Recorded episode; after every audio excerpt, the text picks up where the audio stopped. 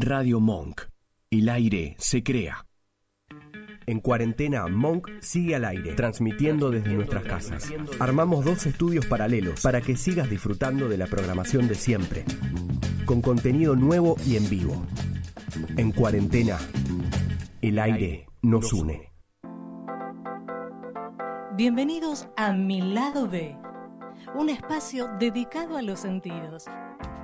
Dale, prepárate, vamos a disfrutar de un nuevo encuentro.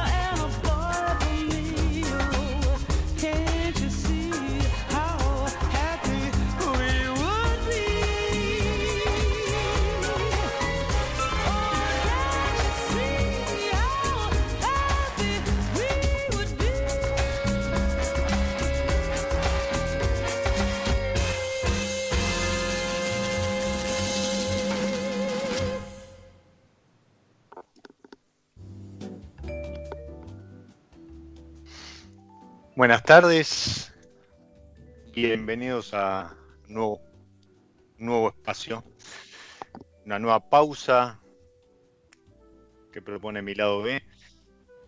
En, en pleno otoño.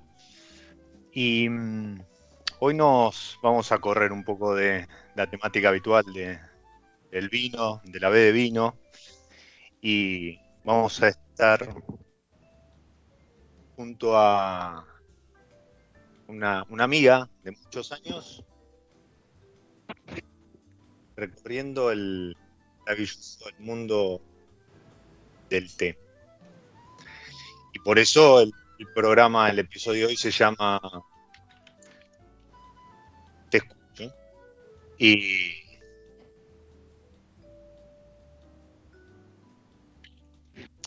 y el tema que escuchábamos era T para dos, en una versión un poquito más de, de swing. Romina, que eh, la conozco hace muchísimo tiempo, eh, después lo- los caminos se, se separaron. Cuando hablo de muchísimo tiempo, hablo de, de la, de la escuela de primaria. Nos volvimos a encontrar y redes mediante y, y demás. Y, los dos habíamos, habíamos seguido eh, cada uno su, camino, sus estudios y demás, pero eh, también habíamos desarrollado la pasión. Y así fue que Romina no solo estudió locución y, y también eh, tiene, tiene esta, esta tendencia a comunicar, sino que además eh, estudió sommelería y se especializó en, en té. Y hace un par de semanas esa, esa pasión eh, tomó forma y después de mucho tiempo nació Tess Morena. Bienvenida, Romy, a mi lado B. Hola, Diego, gracias por la invitación. Qué linda presentación, pero no digamos cuántos años. La gente va a empezar a sacar cuentas. ¿Qué te parece? Sí, sí, pero aparte con el tema del aislamiento, viste que, el- que uno ha perdido la noción de, de- del, del tiempo. Sí, es como que ha- hace 40 días que estamos con esto del aislamiento y demás, pero por otro lado, eh, Pero lo que pasa es que la gente es como que está agudizando otras cosas, ¿viste? Ahora enseguida saben hacer una cuenta mentalmente y dicen, ah, pará, si se encontraron hace años y era de la primaria, ya están sacando más o menos la edad que tenemos. sí, Viste, como que todos empezaron a hacer cursos de cocina, cursos eh, de origami. Tengo muchos conocidos que se abocaron al origami. Es como que cada uno está encontrando algo manual para hacer con este tiempo de, bueno, obviamente quedarse en casa, ¿no? Exacto. Y, y hablando de, de- de tiempo ideal, hoy, hoy el, el día arrancó ideal para tomar algo caliente, así que era como si, si hubiese, si, si hubiese plan- lo hubiésemos planificado. Es verdad, ¿viste? Como que a veces las cosas, cuando dicen se dan por algo las cosas. Hoy sí es un día súper, eh, como ya casi otoñal, tirando para el invierno y que, que te da ganas de tomar algo calentito, aunque yo siempre digo que el té lo usamos para, más que nada, una excusa para compartir con otro. Bueno, hoy lo compartimos a través de las redes, nos inventamos cosas para decir, bueno, hago una videollamada con mi taza de té o lo que a cada uno le guste, de café o una copa de vino, y charlamos un rato con, con esa gente que viste, te pasaba que decías, mañana nos vemos, no, mañana no puedo, el sábado, pero bueno, hoy tenemos el tiempo de hacer una videollamada y tener estos ratitos para compartir. Exacto, así es. Y, de eso se trata, ¿no? Eso es, es la, la pausa que proponemos de mi lado B, ya sea copa en mano, con un té, este, y, y además de la charla, tratamos de compartir y sobre todo de, de disfrutar, ¿sí? Y, mm, y en ese disfrute, eh, placer para, para los sentidos, eh, el té, reconozco que es un, un mundo desconocido para mí. Es Si bien me preparé para Es que, acompañar la charla, un- uno de frutos rojos, pero, muy de Bueno, la idea iba, iba a ser, ¿no? Si no había, eh, no había cuarentena, no teníamos un COVID-19, íbamos a preparar unos test ahí en, en la radio. Yo igual acá tengo algunas cositas, espero ir contándoles mientras charlamos lo que voy haciendo.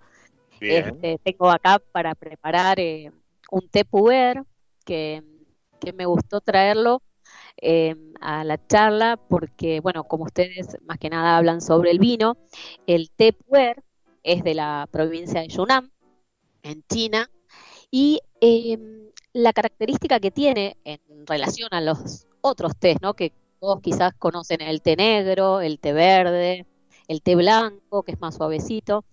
Este té tiene una similitud con los vinos que tiene una fermentación. Entonces, lo que eh, pasa con este té es que el proceso de las bacterias que tienen, más o menos así como las levaduras en el vino, hace que las azúcares conviertan este té con un sabor eh, más especial, más maltado, más eh, que tenga como un sabor a tierra, a humedad, y se los deja aproximadamente como mínimo 5 años, pero pueden llegar a 60 o 70 años. y a medida, obviamente, que va pasando el tiempo, este, vi- este vino o este té añejado va cobrando otros sabores, otra, otra sensación en el paladar. Al principio puede llegar así como, para que ustedes lo puedan percibir, algo como terror. ¿Vieron cuando, cuando está por llegar la lluvia, que está esa humedad? Este, el olorcito a tierra mojada, a madera Sí. mojada. Ese es el, es el sabor que trae, pero lo gratificante es que al beberlo, después tiene intenso aroma a algas, a pescados y al final se vuelve como más así redondo en boca, llega como lo fresco, lo frutal y es una sensación dulce eh, al tomarlo. Estos tés, eh, al principio, eh, la fermentación que hacen estas bacterias no se hace con ningún otro componente. Es como pasa por un estado en el agua y va quedando eh, un té arriba de otro té y lo que se hace es armar como tortas o como ladrillos con las hebras entrelazadas. Entonces, eso es lo que producen entre sí cada ladrillo en est- esta fermentación. Y estos tés, obviamente con el tiempo, eh, su precio eh, va cambiando y su calidad va cambiando. Pero terminan siendo con eh, un ataque así como terroso y un final dulce o como de mm, ciruelas pasas, como cuando alguien come una ciruela pasa o un durazno en compota y terminan siendo tés intensos con un gran cuerpo. Eh, y me, me gusta este té, yo ahora les, después les voy a mandar a Diego algunas fotitos para que lo puedan, puedan ver. Eh, son a la temperatura con la que la hacemos son más o menos 80 95 grados del agua. Vieron que siempre está esa, ese mito, el agua tiene que hervir, no tiene que hervir. Siempre se trata de, de hervirla, la hervimos y bueno, la medimos si tenemos un termómetro de así, casero, más o menos entre 80 y 95 grados y lo infusionamos durante 5 minutos. Tenemos, eh, la temperatura, tenemos un termómetro.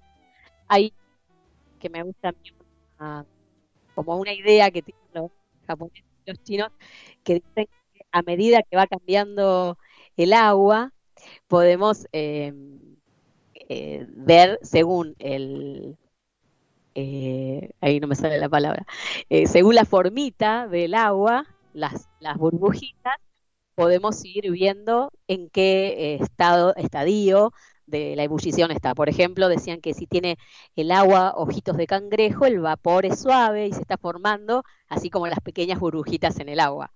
Eso sería más o menos entre 80 y 85 grados. Y si están entre 88, 90, 95 grados, se dice que son eh, las burbujitas de agua con ojos de pescado, con ojitos de pescado.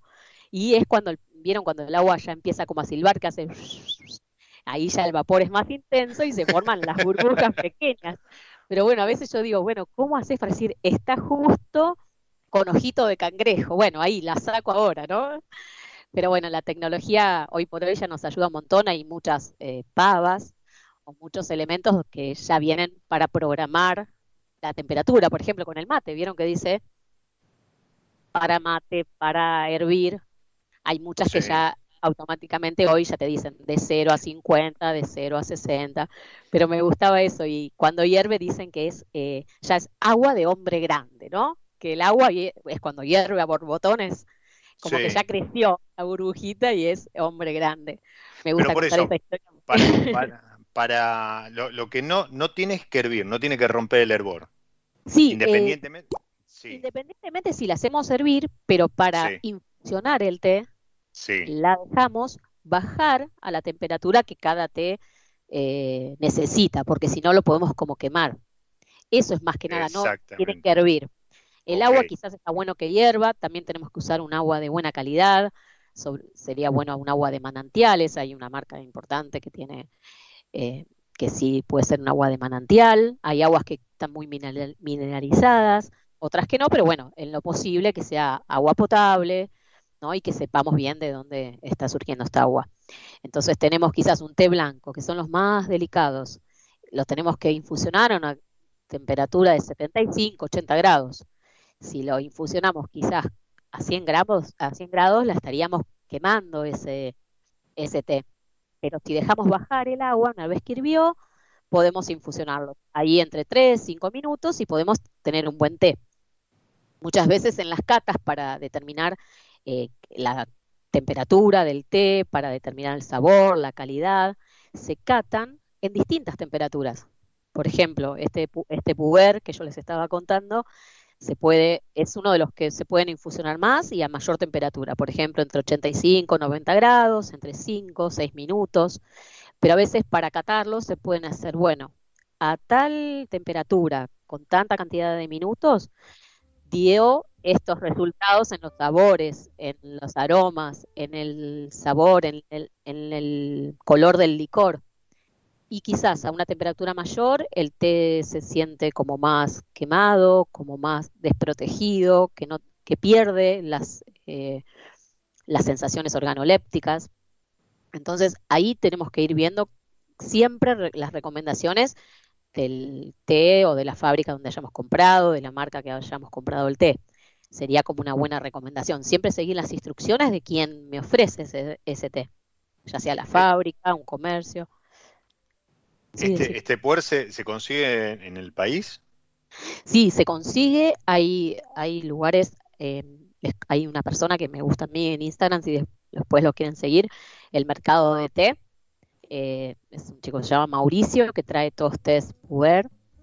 Este, sí. Son de muy buena calidad, que no son, no son precios accesibles, pero si no están los de una calidad media, quizás donde todos podemos adquirir. En el mercado chino, en el barrio chino podemos ir y, y podemos conseguir. Quizás varían las calidades, pero bueno, eso tiene que ver con el presupuesto de cada uno.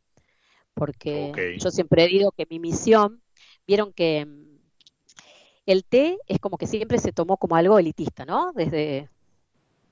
Sí, eso cero. te iba a preguntar. De hecho, eh, está bueno el, el five o'clock, ¿no? Y la ceremonia, Ajá. el té, es como que tiene todo un manto de. de lo de, de... mira, el, lo de la ceremonia del té y el five o'clock comenzó, bueno, eh, bueno, la ceremonia de té tenemos japonesa, sí. china, también la ceremonia de, de, Inglaterra, donde la reina Victoria y, eh, puso, eh, instauró ese momentito de la tarde, porque antes solamente se hacían dos comidas, no era como ahora que uno puede decir, bueno, hacemos un desayuno, un almuerzo, una merienda, una cena. Eh, esta continuidad que nos da el aislamiento, ¿no? Que es todo. Claro, o sea... estamos comiendo todo el día. En ese momento era como distintos momentos. Un momento importante quizás sería el, el desayuno, un buen desayuno y una cena, ¿no? Y eh, supuestamente eh, a la tardecita un día tuvo hambre y eh, pidió que le traigan algo a su habitación, donde le trajeron un té y imaginan que si diría, chicos, quiero algo, un petit foie, quiero... Sí. Eh, le trajeron de todo y ahí les, les, gustó esa sensación de, bueno, una mesa vestida, de tener los fungal feed, eh, de tener algo para beber y eso empezó a tener como compañía y llegó un momento que todo el pueblo en Inglaterra, desde las 4, las 5, 5 y media, no había nadie por las calles porque se respetaba como esa misma ceremonia que tenía la reina en ese momento. Pero siempre eh, está ligado a, al elitismo, a que uh -huh. yo tengo un cierto estatus social y desde mi tez morena, lo que yo quiero es eh, tratar de que todos, yo creo que todos podemos tomar el té siempre que tengamos ganas de hacerlo, no por ser eh, alguien que desconozca sobre el té, porque obviamente hay profesionales, gente que quizás no tienen un recurso para tener una linda tetera, una linda taza, pero el mismo té puede estar eh, compartido, servido en un vaso de vidrio, hoy por hoy que se usan y, están de moda, eh, los frasquitos de las mermeladas. Creo que todos podemos compartir, si es que tenemos la pasión o las ganas de aprender algo. Entonces yo creo que mi misión es esa, yo no quiero que el té sea elitista, quiero que eh, el té sea para el que quiera tomarlo. Esa es como mi misión en este planeta, lo siento así, porque mm, me, me daba esa sensación. El otro día pensaba, no sé si que fue el aniversario del Titanic, el 12, del hundimiento del Titanic, el 12 de abril, y siempre se me viene a, a la mente la escena, no sé si la recuerdan, a ver si les cuento, donde está la mamá de Rose, que ya está, ya chocó el Titanic y les hacen poner los salvavidas, y les dicen, bueno, salgan a la cubierta, y ella se da vuelta así toda pomposa, le dice a su sirvienta, por favor, anda a prepararme una taza de té, que cuando volvamos quiero que esté caliente. Y yo me puse a investigar un poquito. Claro, en ese momento en el Titanic estaba el restaurante eh, de la, de la cadena Ritz, que era la que servía Sí. el té.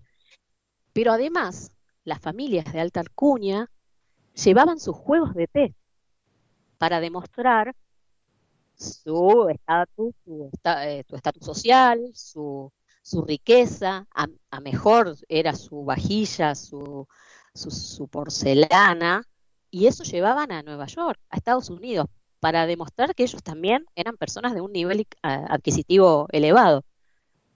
Sí, Y aparte la, la vajilla inglesa, bueno, cada una también con, con su escudo, con eh, era, era un poco demostrar esto que vos decís, ¿no? Pertenencia, estatus. eh, eh, yo tengo mi escudo familiar en, en mi taza para tomar mi té eh, y, y para marcar diferencia con el, el pueblo. Claro, tal, tal cual. Y lo, lo loco que con el, con el tiempo, hoy por hoy tenemos eh, chicos, por ejemplo, como que me encanta lo que hace este, este pequeño, que creo que tiene ahora 21, 22 años, Jerónimo Butcher, que inventó un vaso que se degrada. Mirá la diferencia de llevar a una taza para poder demostrar estatus a hoy para cuidar el medio ambiente, generar un vasito, que puede ser una taza, un vaso, que se degrade con el tiempo, que, que está hecho con algas. Entonces, por eso yo siempre digo, bueno, el té no es de algunos pocos que pueden tomarlo, sino de los que lo quieran tomar. No sé Y- si. ay, Y, y en ese sentido, pues, viste que con el vino es como que no, que la copa, que eh, eh, de determinada forma, por los aromas, para eh, el tema de la temperatura y demás. Em, obviamente, cada uno el, el- el vino lo, lo tiene que tomar, eh, lo tiene, no, lo, lo puede tomar como quiere, como más le guste y la manera en que pueda. Y, y supongo que lo mismo aplica para el té, pero la recomendación como para... reco- Perdón, Sí. sí. No, no, Ya, eso. reco- recomendaciones sí, por ejemplo, era como te decía recién, si vamos a realizar una cata profesional, porque Sí. podemos hacer una cata para aficionados, para que nuestro público, por ejemplo, los que tienen una marca de té, eh, pueden, podemos hacer un evento donde yo quiero mostrar mi marca de té y voy a preparar el modo lo más adecuado posible para que mi usuario pueda sentir o pueda eh, degustar esos sabores que yo quise, por ejemplo, poner en mi blend.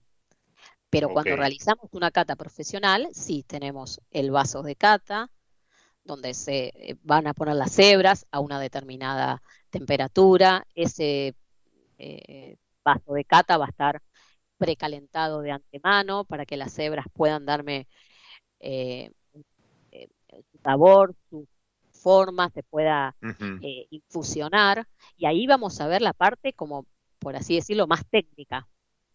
Pero si hablamos desde el disfrute, quizás en, en cualquier vaso podríamos ¿El saborearlo.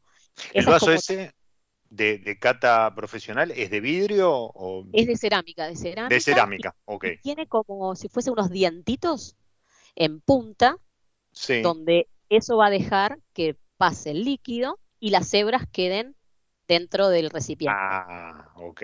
Entonces vamos a tener eh, siempre las, las catas, catamos las hebras secas al principio, se miran, se ven el color, si, eh, si tienen enrulado, hay, hay, hay procesos que son de enrulado, que se hacen como, la hojita la hacen como un círculo y queda enrola, en- enrollada. Sí. Podemos eh, ver eh, si son eh, sus colores, si tienen tallos, a veces que puede ser que sea una hoja con un tallito. En cambio, cuando está la hebra infusionada, ahí podemos sentir todos los aromas, porque quizás en las hebras secas Mm. podemos ver lo que es más visual, porque en olor, bueno, puede tener un eh, olor que no va a ser tan eh, fuerte. En cambio, cuando Tan la hebra está Ujú. Claro, tan intenso. Cuando la hebra está infusionada, aparecen todos los olores y, y ahí te podés, eh, también podés ver cómo quedó, las hebras eh, se empiezan a abrir y ves la hoja tal cual eh, fue recolectada. eh, con el China o en Japón, lo que tienen, por eso son test de alta calidad, de especialidad, toda la recolección es a mano. Por ejemplo, acá en Argentina, eh, Sí. nosotros somos, yo estuve buscando, pero no hay todavía eh, data muy actual, porque bueno, con esto de la pandemia imagino que las estadísticas están un poco eh, con tardanza, pero bueno, el, el año pasado más o menos Argentina estaba entre el noveno puesto, octavo, entre los exportadores eh, mundiales de té. Pero nuestro té no es que es, eh, algunos dicen el té argentino es de mala calidad. El té argentino lo que tiene que es para otro producto, porque está recolectado a ma- con máquinas, se llama método ortodoxo. Industrial, ok. Claro, más industrial. Y se utiliza para eso, para el té industrial, que sería el té que conocemos todos en saquitos, Y lo que se exporta, que es casi el 80, el 90%, que va gran parte a Estados Unidos, donde hacen el iced que es la infusión, pero fría, donde se le pueden agregar frutas, eh, pero eh, la recolección, im- imagino también acá en Argentina, el tema de costos, tener a personas recolectando a mano, eso eh, haría que sean test muy, eh, con un poder adquisitivo muy elevado. Pero eh, estamos teniendo excelentes eh, productores de té acá en Argentina que están tratando de, de a poco ir imitando esos tés eh, japoneses, chinos, eh, utilizando métodos similares y quizás una cosecha o, o, un, una cierta cantidad de tés que estén recolectados a mano, con un cuidado adecuado, con un cuidado especial, y esos tés pasan a ser unos tés de especialidad con el tiempo, ¿no? Estamos, en Argentina estamos todavía aprendiendo, pero por suerte eh, estamos teniendo tés tipo los japoneses. También no, eh, no tenemos la altura, ¿no? Que, que tienen en, en Japón, pero bueno, Y- tenemos... Sí. ¿Y a qué llamas tipo los japoneses? Los, los tés japoneses son de una calidad extrema, porque es como que ellos cuidan y miman a la planta eh, de una manera que quizás acá no podemos. Y al recolectado, al ser a mano, la hebra está entera, tiene un tallo, tiene dos tallos. Los procesos son casi todos manuales, a veces con máquinas, pero con procesos muy, eh, eh, con mucha tecnología. Sí, muy más cuidado. muy cuidado. En cambio, acá todavía nosotros no, no llegamos a, a ese nivel de tecnología. En, eh, el otro día hablábamos con uno de los productores eh, de emisiones y nos contaba que en Japón hay máquinas que eh, modifican eh, cada hebra y las separan por color, que era un proceso que ellos hacían a mano. Wow. Imagínense si estamos separando, por, tienen máquinas que separan por color, por tamaño, por si tienen una hebra, por dos hebras, un tallo. Es, es- eso es fabuloso, pero bueno, eh, nos tenemos que situar en, eh, en- nuestro contexto. Pero están haciendo unos test de excelente calidad, que son eh, la planta del té es la Camellia sinensis.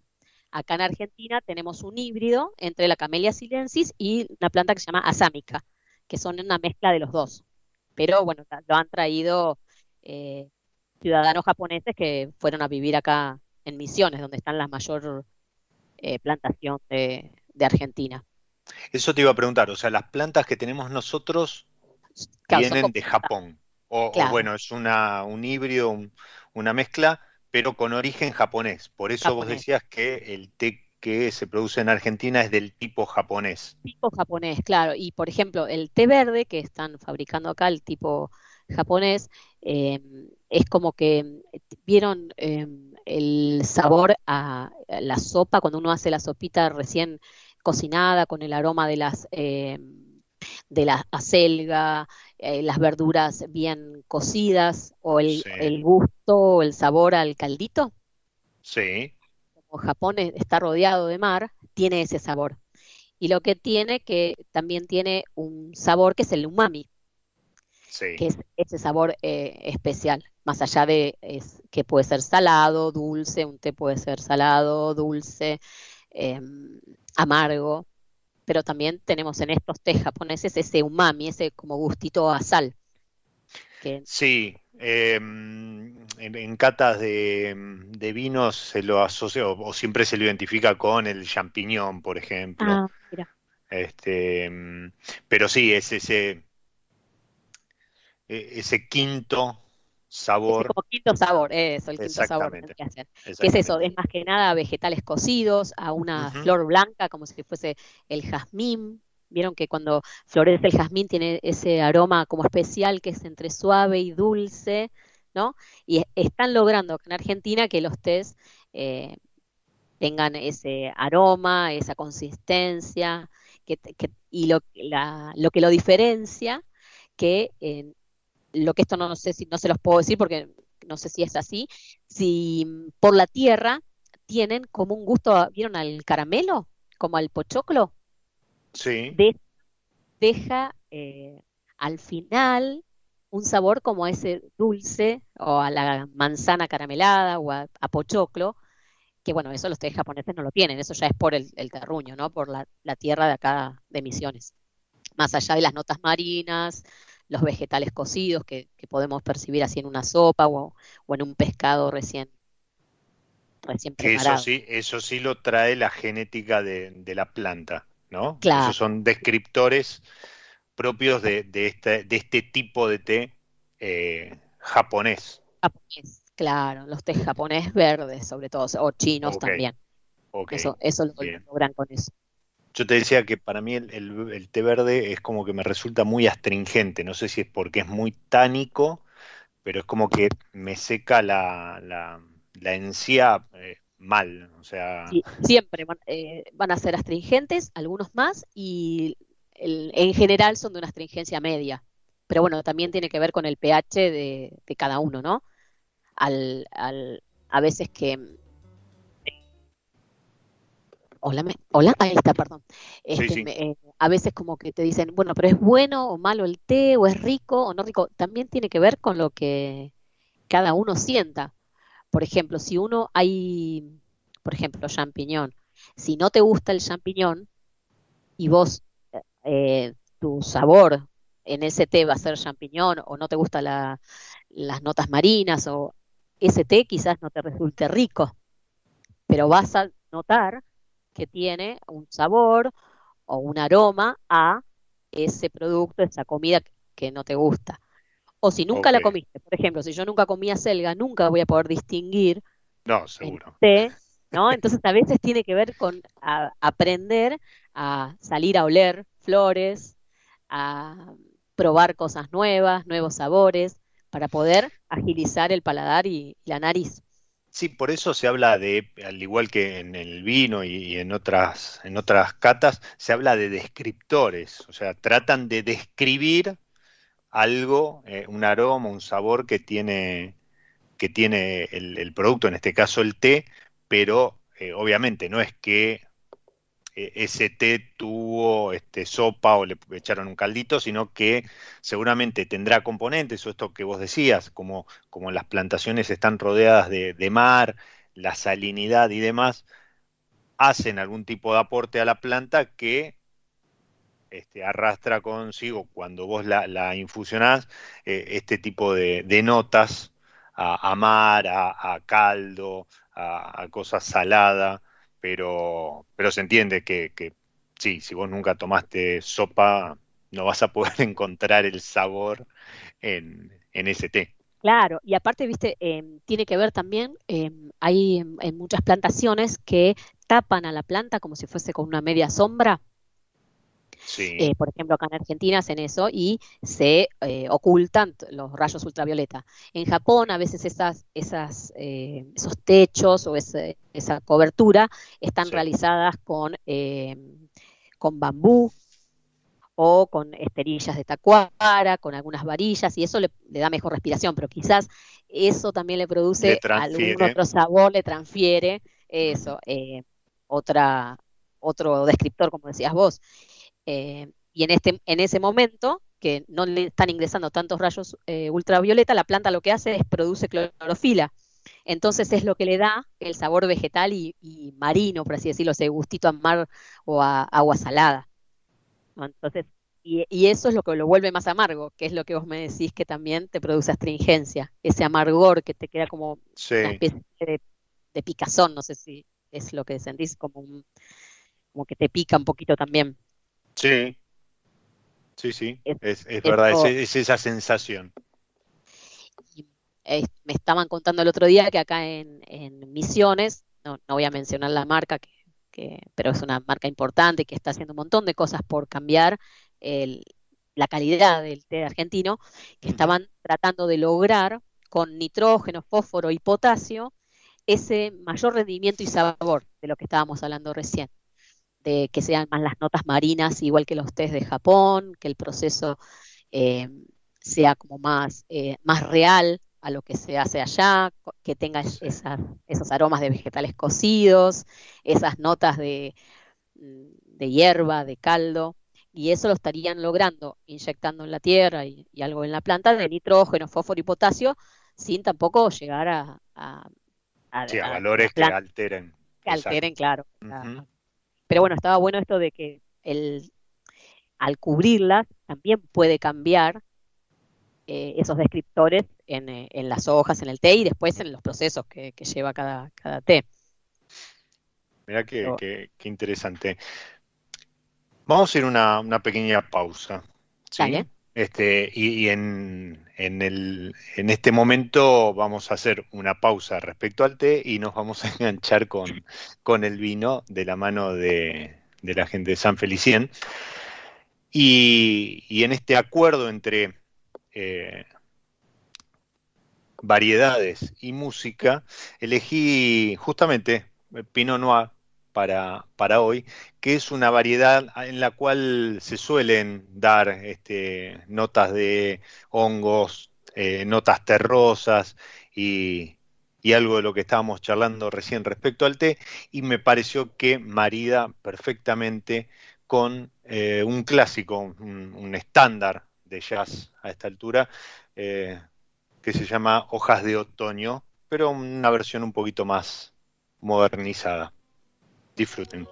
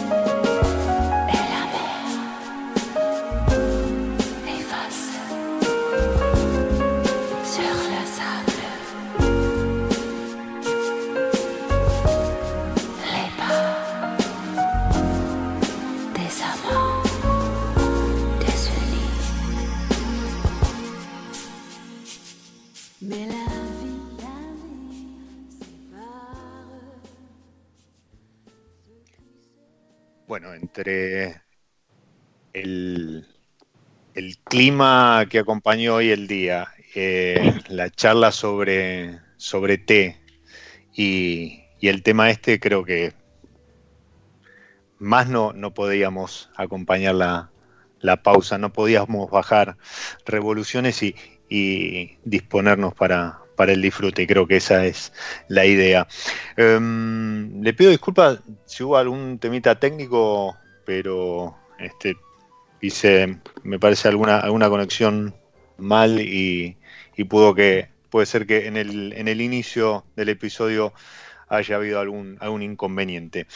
Em, Romy, dos, Sí, dos dime. preguntas. Sigo acá, estaba justo tomando mi, mi tecito. Muy bien, muy bien, disfrute.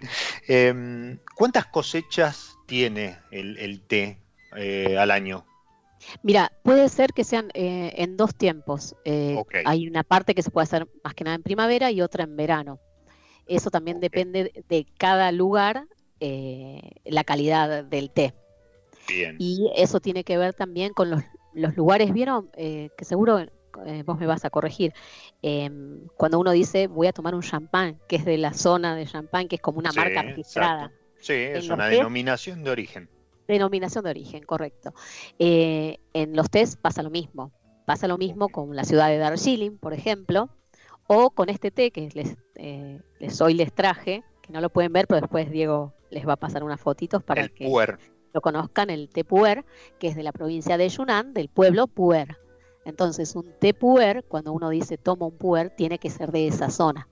Si no, quizás es un blendeado de algunos tés de, del lugar, o quizás de la provincia, pero no de la zona puer, como un té ok, ¿no? Eh, pero además de, de provenir de, de la zona, de la región o, o del pueblo este, tiene en que tener, exacto, o sea, tiene que En tener determinadas características, este, no y sé, a- eh, claro, en el empaque superficie plantea, plantada.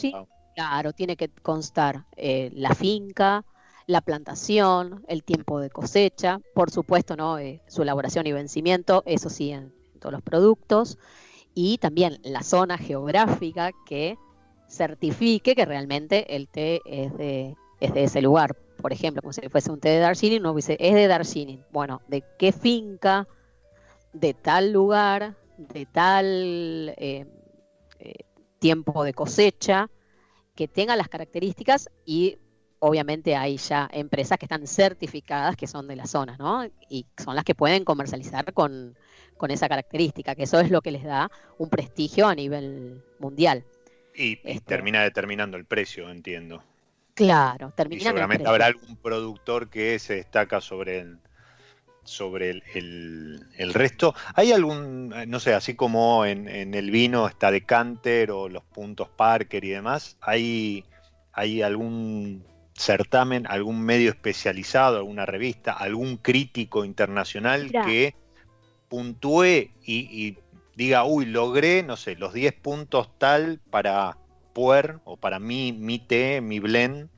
Lo que sí está es lo que se llama las eh, subastas del té, donde se dan estas especificaciones y también se, eh, se nivela el precio, por así decirlo, o se eh, dictamina un precio del té según su calidad, donde se realizan catas súper extremas, donde Sí. se, se ve la calidad, el terruño, eh, esto que decíamos, la certificación, eh, tienen distintos pasos que seguir para llegar a esa certificación.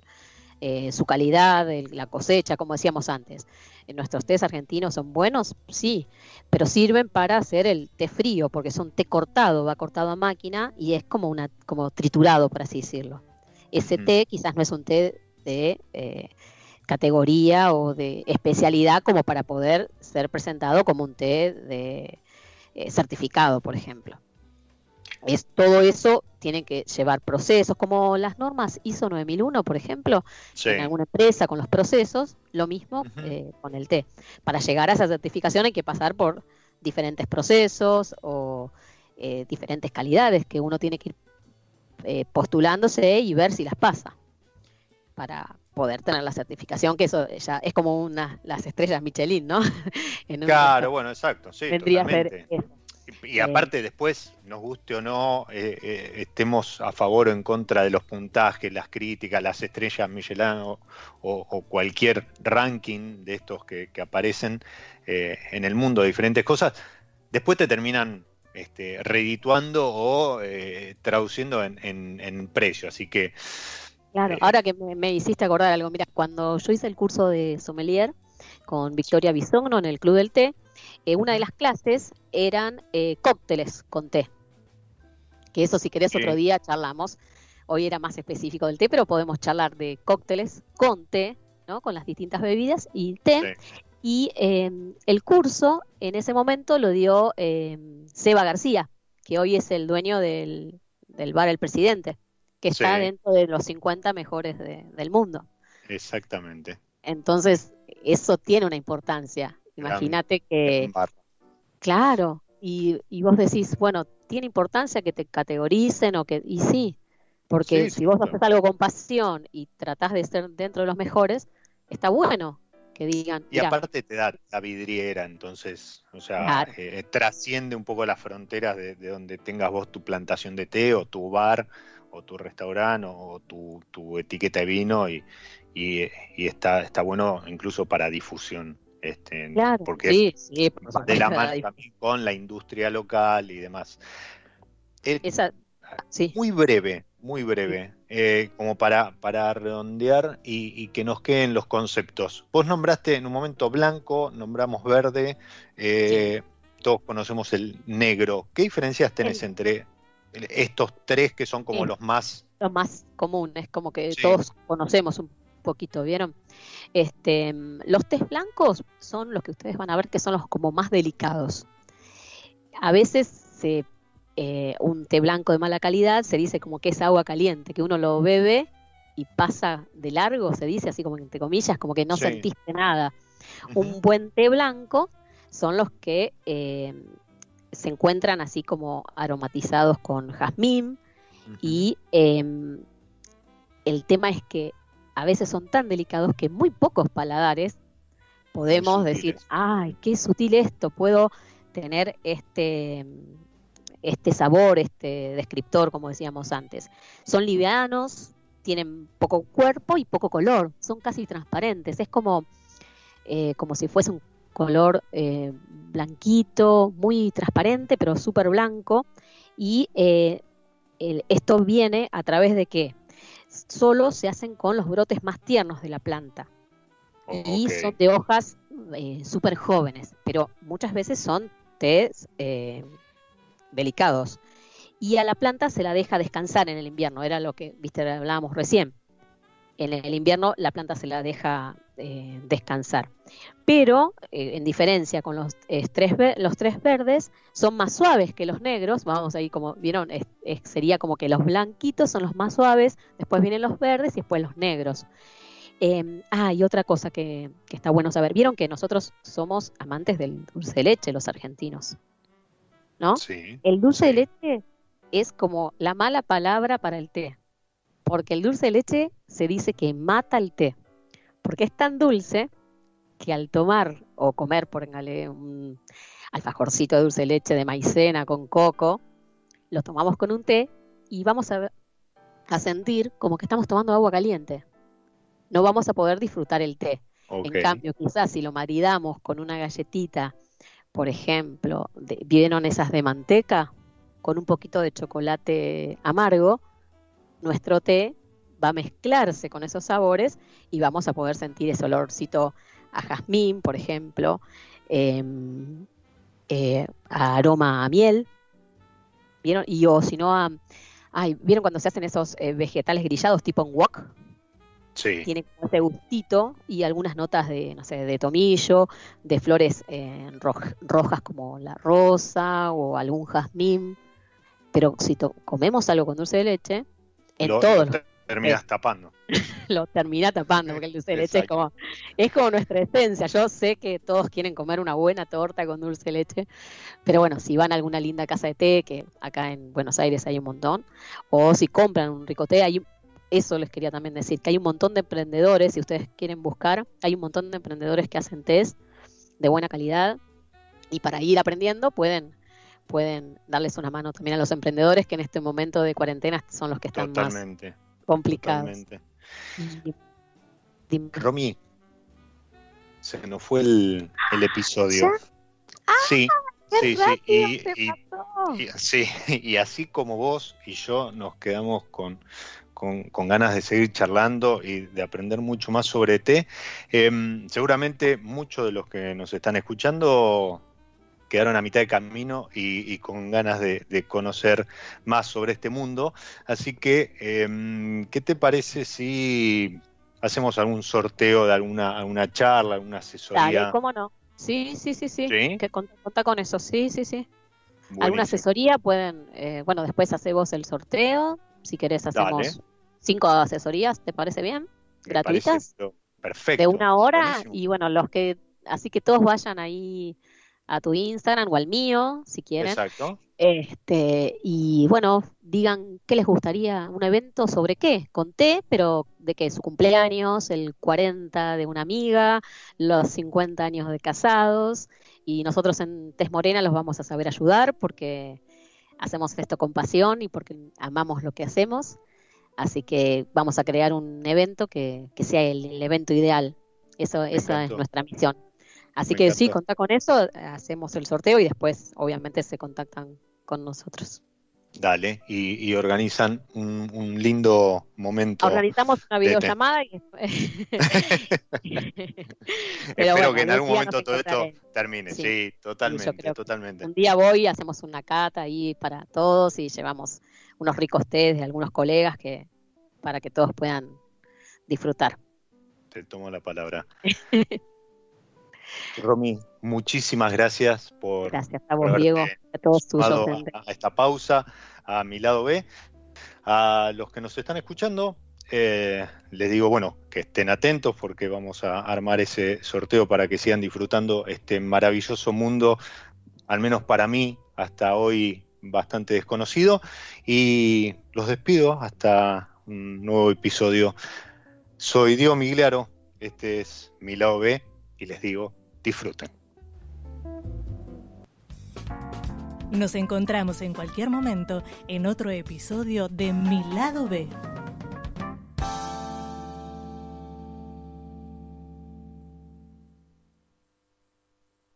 En cuarentena, Monk sigue al aire, transmitiendo desde nuestras casas. Armamos dos estudios paralelos para que sigas disfrutando de la programación de siempre, con contenido nuevo y en vivo.